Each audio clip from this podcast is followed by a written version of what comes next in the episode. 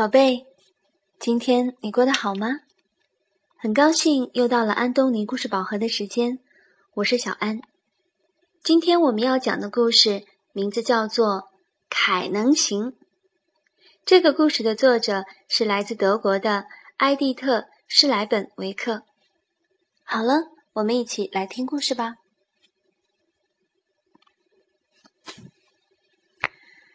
这可真是太离奇了！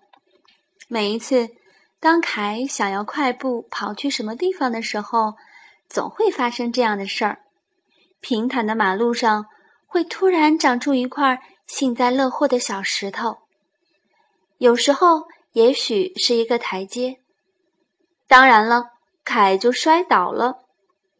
不用说，膝盖擦破了，T 恤衫弄脏了，一条裤腿撕裂了，凯哭了。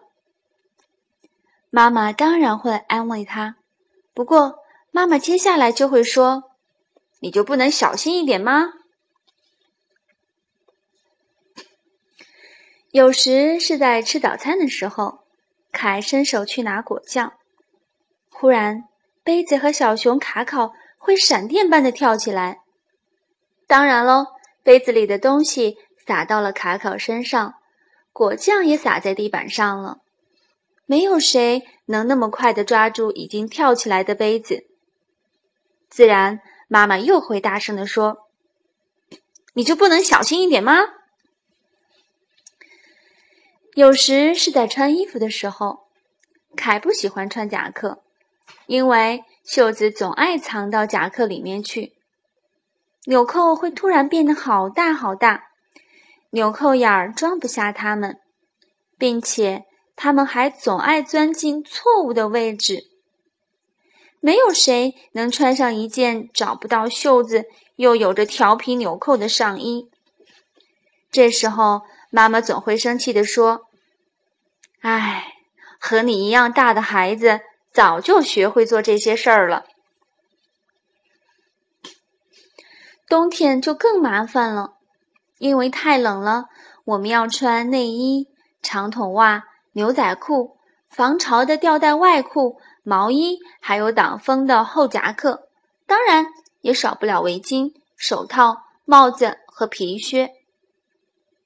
不知道什么时候，袖子回到了他们自己的地方，坏了的拉链修好了，靴子对号入座了，散开的鞋带也系好了。可是，穿戴的整整齐齐的凯却说：“嗯。”我想上厕所。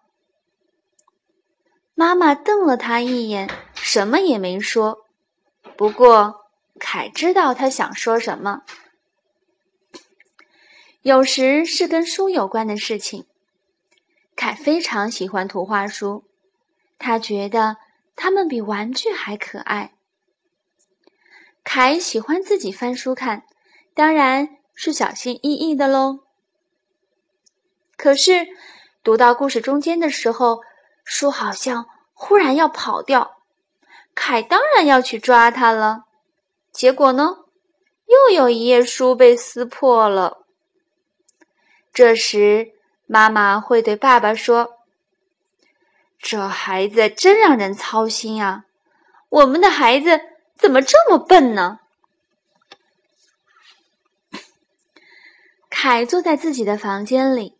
他的额头上起了一个大包，因为刚才不小心碰到了桌子角。忽然，一只灰色的大猫窜到了他的床上。对养过大灰猫的人来说，这没什么好奇的。但是凯可没养过这么大的灰猫，他没有灰猫，有的只是麻烦。大灰猫问。你有什么烦恼吗？凯说：“我不知道耶，我太笨了，我老是做错事。妈妈说我很烦人，而且我的头很疼。”大灰猫说：“人类都很笨，因为他们都不是猫。嗯，但是别的孩子为什么比我聪明呢？”他们也不是猫呀。凯说：“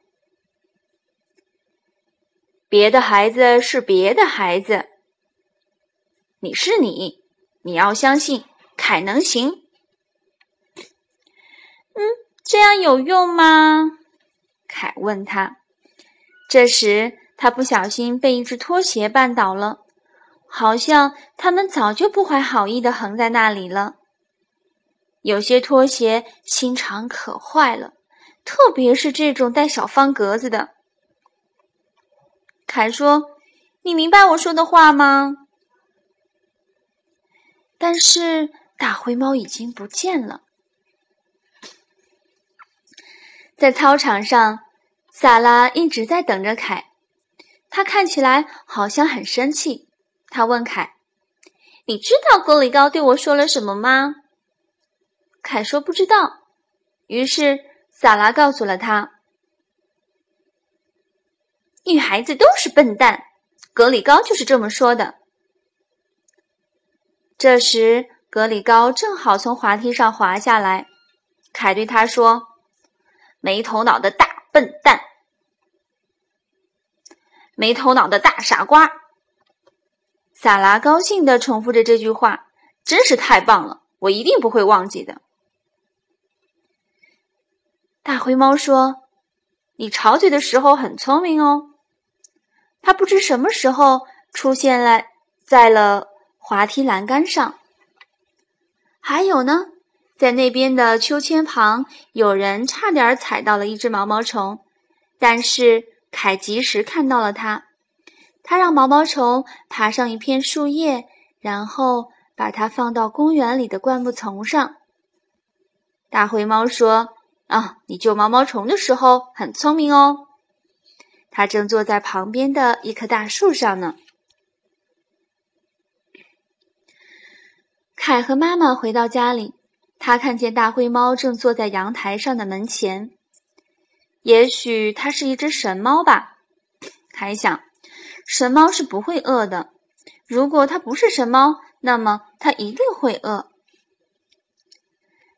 凯把面包里加的奶酪掰成小块，盛在一个小盘子里，摆在门前。是不是再来碗水更好一些呢？凯想。你照顾猫咪的时候也很聪明哦，大灰猫说。说完，他就津津有味地嚼起了那块奶酪。这天晚上，杯子不跳了。图画书也很安静，浴室里溅出的水也没有那么多了，只是睡衣裂了一个缝，因为凯抓门的时候实在是用力太大了。还好，那只是一个很小的裂缝。我在吵嘴、救毛毛虫，还有照顾猫咪的时候都很聪明耶，这样还不错哦。凯想。甚至是相当棒的了。小方格拖鞋也懂事了。当凯要爬上床的时候，他们很自觉地让出了位置。好的，谢谢，可以了。凯小声地说：“好了。”今天的故事讲完了。如果小朋友想要看这个故事的图文版，可以到小安的微信公众号中搜索这个故事的呃对应的编码就可以了。那今天我们的故事就讲到这里吧，晚安。